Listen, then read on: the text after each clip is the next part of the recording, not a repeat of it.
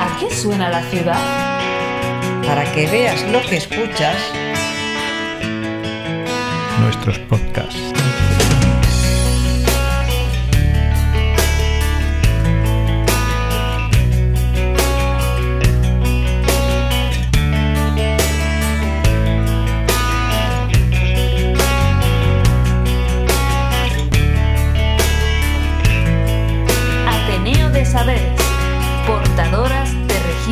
Sonoros urbanos. Hola, si estás ahí, te invitamos a quedarte y a disfrutar juntos del Ateneo de Saberes. Bueno, pues el taller de Carlos Pardina es el único taller de soldadura que, que ya queda en el barrio de Tetuán. Eh, Carlos, que cuenta con una edad de 60 años, nos recordaba que fue su padre quien abrió este taller en el año 1949, justo en la propia casa baja en que vivía la familia. Carlos, que se incorporó al taller familiar a la edad de 14 años y que con el tiempo y mucha práctica fue aprendiendo el, el oficio. De los dos tipos principales de soldadura, a Carlos le gusta la soldadura autógena de toda la vida, la del soplete, aunque la eléctrica está más evolucionada y sea más sencilla de realizar. Nos contaba Carlos que hoy en Madrid talleres como el suyo están llamados a desaparecer, porque precisamente el ayuntamiento está poniendo bastantes trabas y porque están consiguiendo que realmente sean expulsados a los polígonos. Claro, este es uno de los nuevos de los obstáculos añadidos que se encuentran los artesanos en, la ciudad de Madrid, en concreto, y en el barrio de Tetuán. Aparte del problema de tener que competir con, con técnicas industriales y con otros tipos de comercio muy agresivos, está el hecho de que se les expulsa del- de, los, de las ciudades porque no pueden abrir nuevos, no se pueden abrir nuevos talleres y no lo permite la normativa. Entonces esto es un problema gravísimo. Nos decía Carlos que antaño pues había una relación muy cercana con oficios complementarios. En su caso pues eran torneros, fresadores, incluso las ferreterías tradicionales que le suministraban cualquier componente necesario. Hoy todo eso se ha ido perdiendo porque estos oficios ya no existen. Él mismo se, se lamentaba de ello. Carlos, que proviene de una estirpe familiar de soldadores, es la tercera generación que ha seguido este oficio. Sin embargo, y como sucede a menudo, pues no le ve continuidad a su negocio porque sus hijos ya no quieren tomar el relevo. Efectivamente, hemos hablado ya en ocasiones de, la, de, este- de esta cuestión de la red de artesana, que era una, forma de economía, una la economía artesana, que era- se intercon- interconectaba diferentes eh, oficios, diferentes eh, tareas, diferentes artes, y permitía que sobrevivieran y eh, se, se complementaran unas a otras. ¿no? Claro, esto va desapareciendo de manera alarmante, como vemos en este caso y hemos visto en otras ocasiones. De nuevo os invitamos a que escuchéis este episodio. Bueno, decir que nos encontramos en el taller de Carlos, Carlos Pardina, que se encuentra justo al lado del Mercado Maravillas. Así que está muy bien ubicado este taller. Pues esto está aquí desde el año 49. ¿Tú no? Estaba mi padre. Que hoy en día, pues mucha gente lo que tiene es que cuando se le rompe algunas cosas, pues a mucha gente no- o no tiene repuesto y lo trae a arreglar, pero mucha gente lo tira o... Cuando hablas de cosas, ¿qué tipos de objetos son los que ellos suelen traer? Pues es que aquí se suelda de todo. Aquí igual te sueldan sillas, viene mucha gente hermeros para piezas de armas, sueldan porque se les han roto y no tienen repuesto, porque son muy antiguas, cosas de latón, de bronce, que ya prácticamente eso ya no lo sueldan en casa. Aquí sí lo soldamos, pero porque la, la soldadura autógena está dejándose ya de existir. Lo usamos muy poco. ¿Tu, tu oficio sería dentro del gremio de caldereros? El calderero es calderero. Nosotros somos soldadores de mucho tipo. Lo que más se suelda aquí es hierro, latón, hierro fundido, aluminio. ¿A qué edad te incorporaste al taller con tu padre? Yo aquí me incorporé a los 14 años. Yo empecé aquí en plan de ayudar a mi padre un poco, luego ya seguí, seguí y al principio solo venía a ayudarle un poco, luego ya empecé ya pues todos los días. Es un oficio que, aunque parece que lo sabe hacer cualquiera, no, el soldar bien bien y sobre todo el tema de soldar con la autógena es mucho más complicado que la eléctrica. La eléctrica, pues con poco tiempo, pues puedes practicar y para ser un buen soldador, no. Necesitas práctica y tiempo. Porque con una formación profesional también se habilitaría un soldador. Sí. Sí. Lo que pasa que donde más se coge la experiencia es luego en la práctica. En la formación profesional, pues sí sales con más teoría que práctica, pero te falta, digamos, pero el, te falta. el oficio. Sí. Un oficio que de los pocos que ya, de los pocos que existen en, Sí. el, en el barrio diría que, No, que- aquí prácticamente ya que no el único. ¿Y en Madrid conoces algún otro taller que- Es que hoy en día los talleres en Madrid y Madrid no te los dejan ya tener. Sí, sí, porque. Pues por tema de ruidos, tema de... Como no lo tengas desde hace muchos años, la cosa ya... Las licencias y todo esto, hoy en día un taller en Madrid, Madrid, eh, ya no te dejan, te tienes que ir a los polígonos. Doble dificultad entonces, porque claro, si ya de por sí los oficios están cada vez más... Tú si te das cuenta, Marginado. prácticamente talleres en Madrid están quedando pocos. Sí, Entonces, si tienes un taller de estos es porque lo tienes desde hace un montón de tiempo. sí, sí, sí. Si no, con el tiempo ya no te dejan coger una- un sitio y, y las licencias para hacer todo esto no te lo dejan hacer cualquiera. Pero fíjate, Carlos, que cuando uno va por las calles y, y alguien le habla de talleres, en lo único, digamos, en lo que reparas son talleres de coches.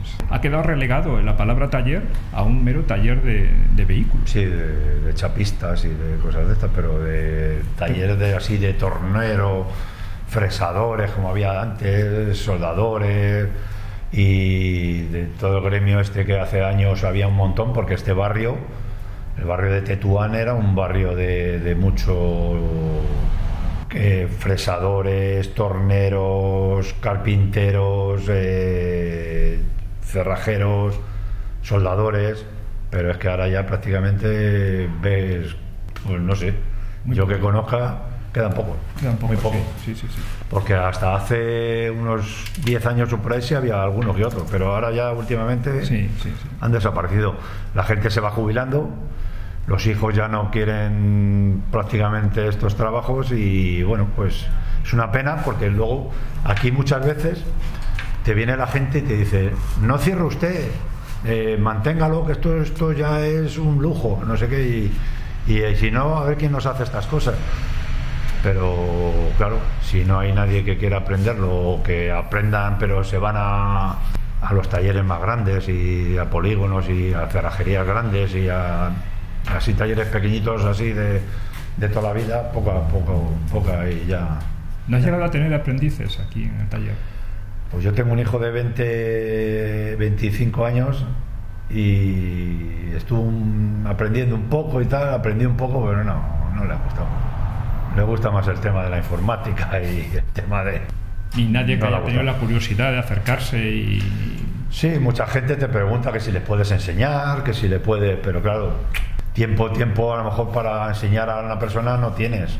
Por ejemplo, el otro día me llamaron, pues si me podían mandar unos chavales de formación profesional para tenerlos aquí, que te los mandan, los enseñas, Sí. ellos no sé si les pagarán algo, a ti no te pagan nada por eso, y entonces claro, tú no puedes estar pendiente de, de si no te pagan y eso, no, no puedes estar Con la dedicación. Porque no tienes tiempo para estar, eh, tienes el tiempo para, para- para hacer las cosas que tienes que hacer, no para estar...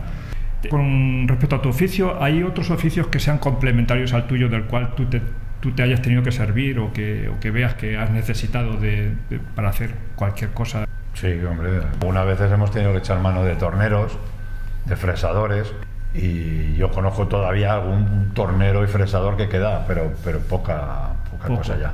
Mm. Y además es que está desapareciendo todo, porque si te fijas, aquí en el barrio prácticamente han desaparecido las ferreterías. Ahora tienes el aquí o el Leroy Merlin o algo de eso, pero ferretería, ferretería de lo de toda la vida, de ir a por, a por unos tornillos, a por cosas de estas así en condiciones, ya prácticamente no hay nada. Entre los chinos y, y los Leroy Merlin y esto, está desapareciendo todo. Sí, sí, es verdad. Es que no. Aquí antes había cuatro o cinco ferreterías que eran una maravilla. Ahora no hay ninguna. Ninguna. Ya te tienes que ir a tomar por saco, un- un mal- hablando mal, porque es que no hay nada. Últimamente ya hasta para comprar material te tienes que ir a las afueras a comprar material porque ya tampoco hay almacenes. Está desapareciendo prácticamente todo. El, el tema este de...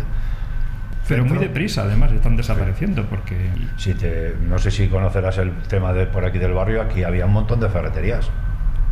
Ferretería Europa, Ferretería Juan de Andrés, Ferretería Tocha, o sea, había mm, ferreterías que eran de lo de toda la vida que tenían de todo. Y ahora ya no hay nada. Ahora vas a por esto y te tienes que ir pues a Pinto, a Labrada, a Humanes, a un montón de sitios, que allí hay buenas ferreterías. Carlos, ¿se vive bien o dignamente de tu oficio? Se puede vivir, pero luego si tienes mucho gasto, eh, si tienes un alquiler o tienes un- la luz del teléfono, todo esto, que el IVA, el IRPF, son miles de cosas que te, al final pues se va sacando dinero, pero al final te queda un sueldo como, como cualquier cristiano. Ya. Comparándolo con tu padre en su época, ¿i- ¿iría más desahogado él que quizás tú? Yo creo que sí. Yo creo que ahora hay mucho más gastos que antes. El tema, yo por ejemplo, esto, esto era de renta antigua. Ahora ya no renta antigua. Esto ahora ya no. ¿El local no es tuyo? No, por desgracia no. Entonces todo incrementa y al cabo del mes son mucho gasto.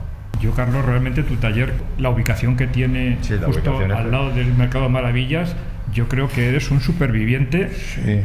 ¿Por Eso me dice todo el mundo. Porque un local así, en, la zona en la que estás, Carlos, a ver si hacemos un poquito de memoria, porque tú empezaste a los 14 años y claro, el barrio sería otro, pero por las calles se, ve- se verían ojalateros, caldereros, que iban gente ambulante, probablemente muchos de ellos gitanos, que iban haciendo sus trabajos y sus chapuzas eh, voceando por la calle Sí. su, Sí, eso sí lo su oficio. ¿Eso tú lo has conocido? Sí.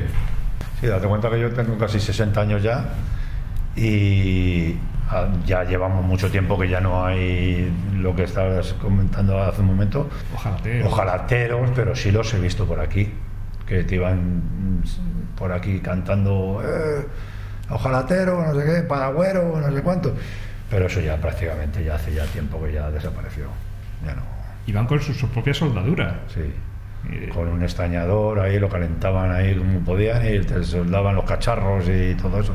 Sí, eso sí, sí, sí lo he vivido, sí. llamaba la atención, ¿verdad? De ver que, que por lo general solían ir en épocas que, que- que hacía buen tiempo, porque claro, ya con, con la rasca del invierno de- difícilmente los podía ver en, la- en- en las calles, ¿no? Es que ha cambiado mucho el barrio, ¿eh? Aquí este barrio hace años, que yo soy de toda la vida de aquí, no tiene nada que ver con lo que era antes.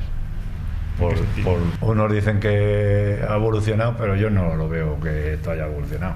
A mí me gustaba más antes. La gente se conocía, ahora no conoces a nadie. Yo aquí ahora, porque llevo aquí toda la vida, me conoce todo el mundo, pero prácticamente ya, date cuenta que todo esto de aquí abajo no existía, todo Azca, estaba todo en solares y, y toda la zona de ahí de Raimundo Fernández Villaverde, el hospital este que había ahí, todo eso, eran todo hoteles que habían desaparecido y, y aquí jugábamos a- en la calle. En la calle. Yo jugaba aquí en la calle y aquí en la Condesa de Gavia, eh, donde está el mercado, ahí estábamos todo el día jugando. Y eso ya. Pero el eje de Bravo Murillo dividía el barrio un poco en dos zonas, una más acomodada que otra. Yo creo que antes no se notaba tanto. Ahora sí. Ahora se nota un poco más el tema de, de, de Bravo Murillo a la zona de, de- Hacia, hacia Castellana. hacia la castellana comparado con la zona esta de aquí de Estrecho Tetuán y todo esto. Se nota bastante. En aquella época no, no había tal. Era más o menos lo mismo todo el mundo. Pero ahora sí se nota, sí. Ahora sí se nota que hay un cierto nivel un poquito más elevado por las zonas a partir de aquí para abajo que de aquí para arriba, de aquí de, de Bravo Murillo para allá. El bullicio de Bravo Murillo siempre existió, ¿no? Sí. Yo me acuerdo del mercado ahora en estas fechas que se venían los gitanos a cantar, se venía la gente con los, la- los, los- mm, tenían aquí las gallinas y los gallos y los pavos que salían hasta corriendo por aquí. Sí, sí, sí, eso sí. Pero eran ambulantes, gente, gente que. No, no, no, no, de aquí del mismo mercado. Aquí mataban a- aquí antes a los pavos y de todo. Hacía de matadero también en el mercado. que había un- unos polleros aquí que tenían ahí los pavos, los traían en cestas y ahí te, da- ahí te daban los pavos recién. Recién pelados y, Sí, sí, ahí. prácticamente para llevarlo. Y salía el pavo por aquí corriendo y, y venían los gitanos a cantar en Navidades. Había otro ambiente, yo creo que era más... de más Todo, todo se ha modernizado, ya los niños ya no juegan tanto en la calle como antes, que sigue siendo un barrio muy de barrio, pero Había mucho más, más vida antes en Bravo Murillo que ahora. Y por estas fechas mucho más. Estas fechas era. Este barrio era. Era bonito. Ponían aquí puestos en Bravo Murillo ahora en Navidades. Era, era distinto. Ahora ya no, ya no hay esa alegría que había antes en la Navidad, yo creo. Y el mercado del cual tú estás aquí al Y el lado, mercado también ha cambiado mucho. El mercado sigue siendo un buen mercado, pero también ha cambiado mucho. Antes había más puestos de, de- de lo que había, de pollería, de casquería, de, de- y ahora están metiendo ahí mm, bastante morralla, Sí, hablando en claro. Sí, sí, Yo he visto que hay más bares ahora que puestos de, de vender cosas. sí, sí, sí. Decirte que quien nos recomendó que viniésemos aquí es el Carbonero, Sí. de la calle Ceuta, Sí, que también es un histórico de... El carbonero le conozco yo de toda la vida también. E incluso he ido al colegio con él. Él ha ido al colegio, él era, él me parece que tiene un año o dos más que yo. No íbamos al mismo.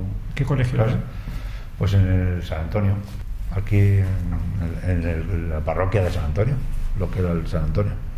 Luego estaba el Jaime Vera, que antes se llamaba Zumalacárregui, y nos hemos movido por, el, por aquí siempre del barrio. ¿Has disfrutado tu oficio, Carlos? Sí. A mí me gusta el oficio este. Lo que pasa que las circunstancias de la vida, todo el mundo te dice, si este es precioso. Todo el mundo que entra, bueno, todo el mundo no, pero mucha gente, hoy tienes un oficio precioso, esto ya no lo dejes, no, ya, pero que todos los días luchar mucho para todos los días sacar, todos los meses sacar un, un sueldo. Pero bueno, se vive, ¿eh? Sí, sí, sí. Se puede vivir. ¿Cuál ha sido el trabajo que, que te hayas sentido más satisfecho o que A mí me gusta mucho la soldadura autógena, que es la más antigua de todas, ¿Por qué? ¿Qué es lo que diferencia esa soldadura de, de la actual? pues que toca mucho, mucho clase de, de- de materiales. Es más bonita, a mí me gusta mucho. Sí, sí, sí. La, la soldadura autógena, el soldar aluminio con ella, hoy ya hoy en día hay mucho más cosas más modernas que te lo hacen más fácil. Pero con el soplete, el, el calentar y, y hacerlo tú manualmente, eh, lleva, su, Lleva- su oficio, porque eso no lo hace cualquiera, y es bonita. A mí, me- a mí me, ha- me ha gustado. sí. ¿No has tenido percances? eh, Bueno, aquí ha habido. Te das cuenta que estás siempre con, con quemándote o con la radial que te metes un. te salta un ojo, la- la- el, el ojo. eh. Yo, por ejemplo, cuando estaba la casa Socorro, aquí en, en Cuatro Caminos, estaba la. Yo antes, pues ahora llevo gafas, pero antes no llevaba gafas. Y antes, pues, el- el- la protección que hoy en día se tiene de botas de seguridad, de gafas de para repasar y todo eso, pues antes era como todo, era un, que no se tenía en cuenta. una locura. A mí me llamaban el niño de la mota, ahí en la casa Socorro, porque cada dos por tres me, iban a quit- me iba a quitar A- a- y me ponía protección, pero muchas veces se te metía por cualquier lado o Ya. algo de eso. La soldadura también, la soldadura eléctrica también te estropea bastante la vista y todo eso. de- de- Yo recuerdo que de niño, cuando veía a alguien soldar en la calle o en cualquier sitio, pues eh, padre o mi madre me decía, dice, niño, dice, no, no te quedes mirando fijamente que te vas a quedar visco. No, bizco no, pero lo que tiene la soldadura cuando tú miras, no directamente que estés mirando, sino mismamente que te dé el reflejo, es tan fuerte el, la- la- el reflejo, El reflejo. la, la luz que emite eso, que tú no puedes, eso es como, como si miras al sol. Tú miras al sol un momento y al final te quedas Sí, cegato. te puedes quedar ciego. Pues esto es lo mismo, más o menos. Lo único que esto es más fuerte, porque claro, tú no miras a- aquí, estás descuidado y de repente te está dando el reflejo de, de este o, te- o que te da, que te pilla varias veces que no has puesto bien o que has tropezado en algún sitio y te ha dado el chispazo y te ha dejado pues como la niña de la Puebla. Y lo que tiene esto es que te inflama la- las venas de los ojos. Eso es lo que te- es, lo que es las, cuando te dicen te va a coger la eléctrica que te deja por la noche que te- es como si te echaran arena en un ojo. Eso es porque la vena del ojo se te Se inflama. dilata. Y entonces al, al movimiento del ojo te roza con el párpado y es lo que te hace que antes te decían ponte una patata, córtate una patata y lo único que le hace la patata es que te refresca Alivia, un poco, alivia. alivia. Pero hoy en día vas a una farmacia, coges un colirio de estos que hay y te relaja bastante. Pero como te coja bien, De ahí viene la careta con la protección que utilizáis, ¿no? no, claro, es que sin careta no puedes mirar. ¿Ha evolucionado la careta o Sí, sigue? la careta ha evolucionado. Una de las cosas que más ha evolucionado ha sido las caretas de la soldadura. Hoy en día tienes esas caretas que son electrónicas que se apagan y se encienden. Cuando pegas el chispazo, o sea, se, se hace ¿Es más opaco o no? opaco y entonces no te coge. Hoy así es más fácil, porque tú de la otra manera tienes que estar con la pantalla eh, de tal manera que, que te puede coger más a menudo que de la otra manera, porque la otra manera es automática. Tú cuando das el chispazo, ella sola, ¡pa! tú lo ves claro y de repente se te apaga. Se te hace oscuro y de otra manera lo tienes que hacer manual, con la mano. Yo como ya llevo toda la vida así, pues me gusta más la, la antigua. Ya. Porque tengo que hacer, ahí hay una cantidad de caretas y las uso prácticamente poco. Sí. Para quien no se nos esté viendo, pues simplemente Sí. porque es un testimonio sonoro, pero lo que en tu taller veo que son, hay distintos tipos de máquinas, que, que me gustaría que tú nos fueses explicando para que quien nos escuche sepa lo que es en un taller como el tuyo las máquinas que se utilizan. ¿no? Claro, tenemos pues esta que hay aquí, bueno, aunque no la vean, es una cortadora ¿Cortadora de qué? de hierro, Ah, de o sea, hierro. de tubo, de tubo, de viga, de para cortar. Esto pues eh, va girando y te va cortando. una sierra, ¿no? Sí, es una sierra, la hay de varios tipos. Hoy en día ya, antes eran más agresivas, eh, saltaba mucha chispa, mucho ruido, y estas son más, menos ruidosas y menos... Lo que veo en la base es que hay bastante viruta de, de- de Sí, metal, ¿no? claro. que, que- que debe ser peligrosísimo que esto eh, en los ojos te, te- te alcance. Esto no, pero por ejemplo la taladradora sí te puede salir una viruta al cortar la broca, al estar haciendo el agujero, pues te puede saltar en un ojo.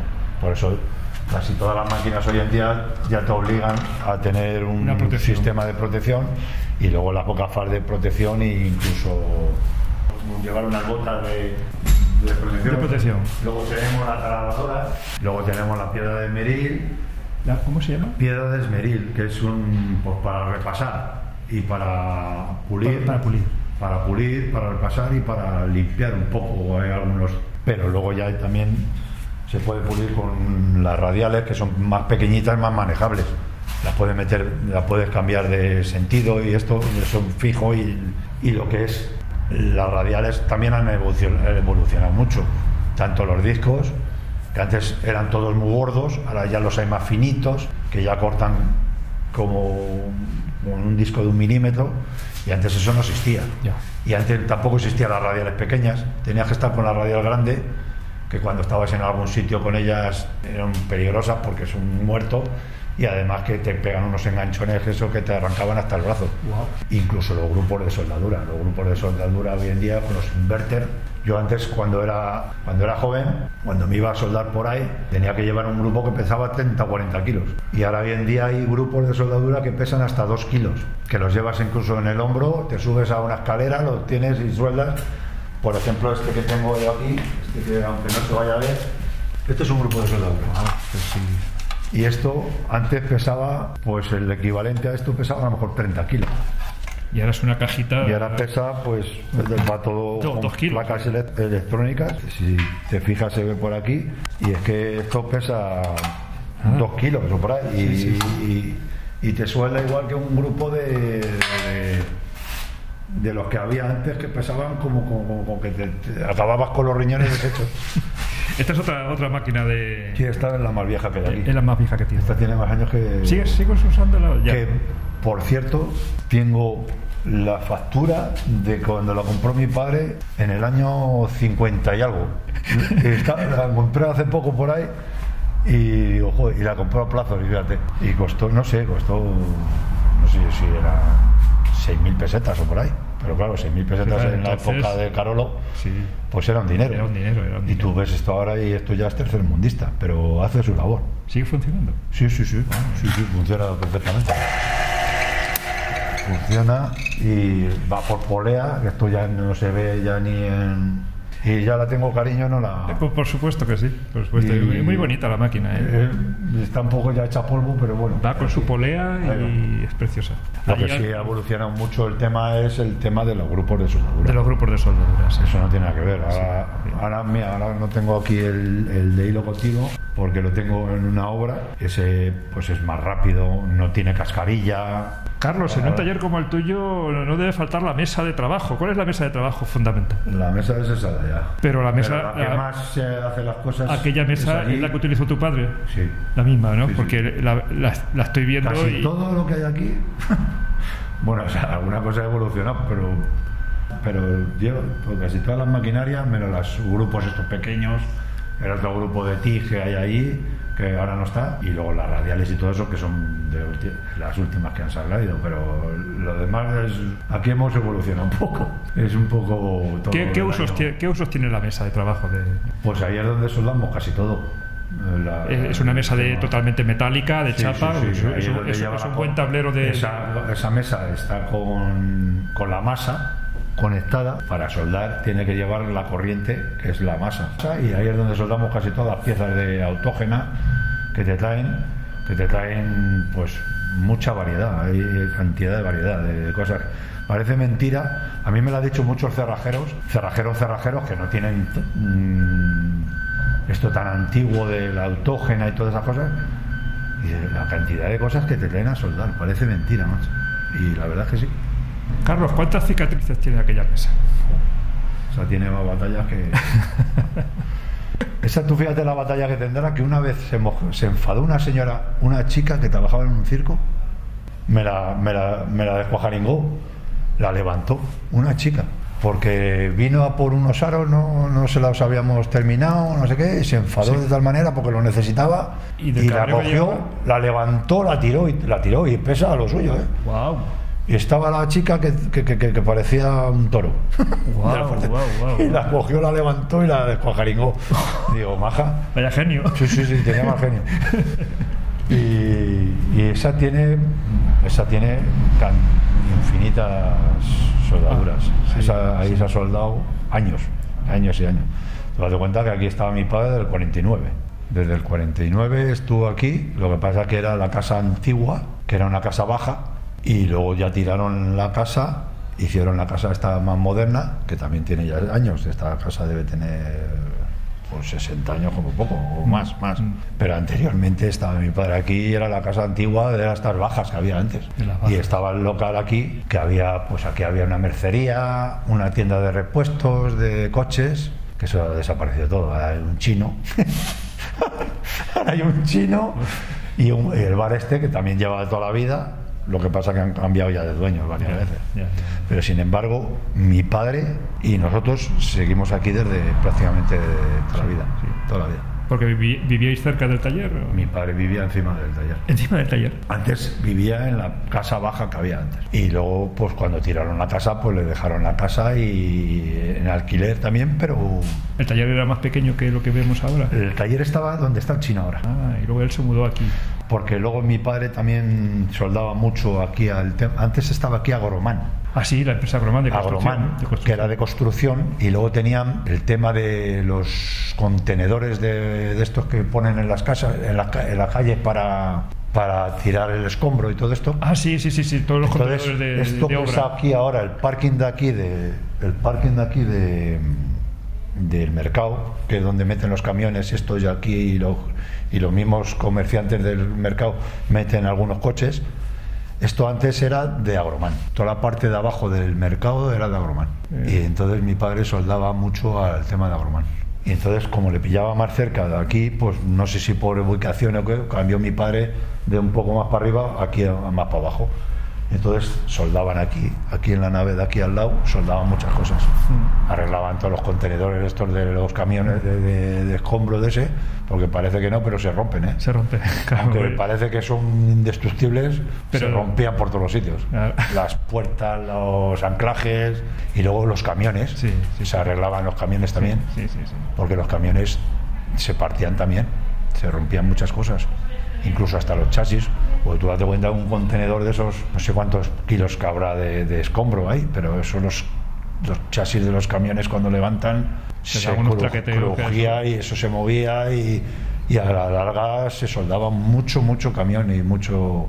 Mi padre prácticamente vivía mucho del tema de, de soldar ahí. De soldar contenedores de, de obra. contenedores y los camiones de. Y- Eh, Prácticamente el 50% de lo que hacía aquí mi padre hace muchísimos años era de ello. Que, y tenía las oficinas ahí arriba, donde el mercado, que ahora hay la parte de arriba del mercado también era un, poco de agromán.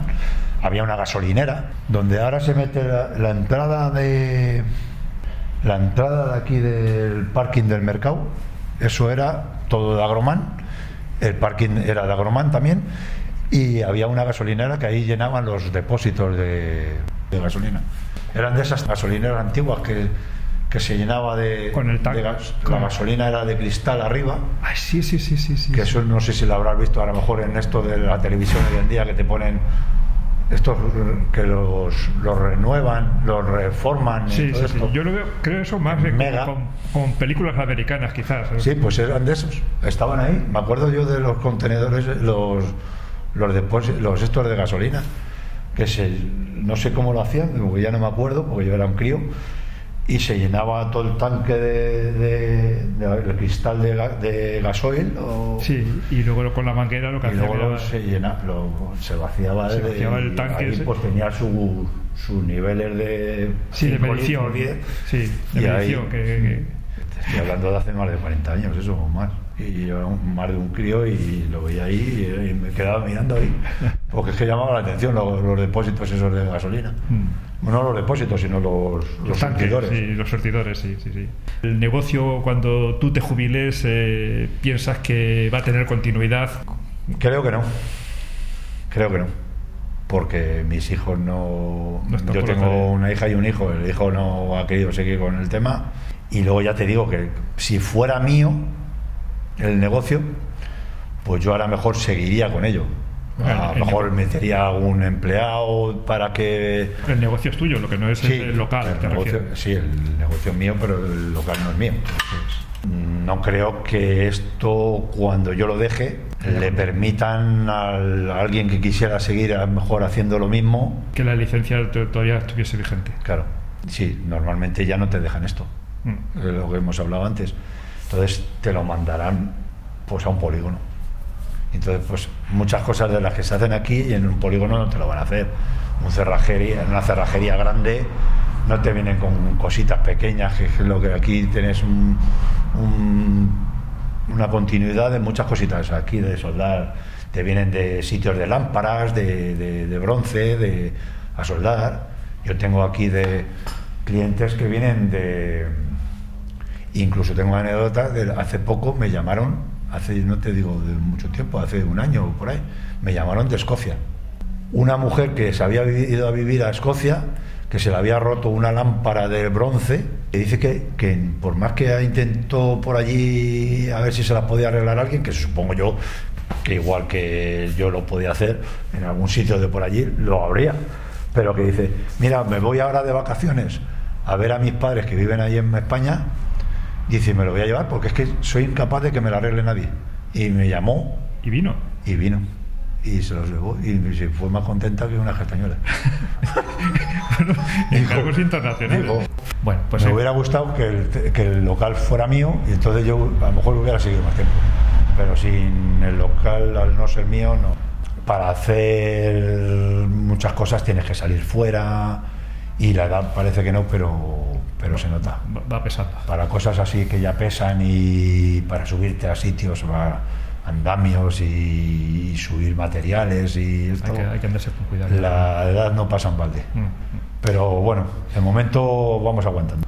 Mi abuelo era soldador también, mis tíos fueron soldadores y entonces pues mi padre siguió con el tema de mi abuelo. Guau.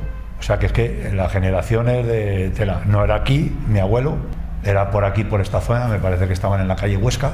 Luego mis tíos también tuvieron ahí en, en la calle Tenerife. Y luego otro tío también tuvo en la calle Santísima Trinidad. Pero entonces, ¿tú qué generación eres de soldadores? ¿De Pues yo soy ya de la... Si mi abuelo era el que les enseñó a mis tíos, yo luego, mi padre a mí me enseñó a mí y yo ya soy de la tercera generación. Tercera generación. Tercera. Muy bien, Carlos. Soy el pues- único que queda, porque de la familia ya de todos que yo conozco, primos y todo eso, nadie, ha continuado. Muy bien, Carlos. Pues nada, muchas gracias.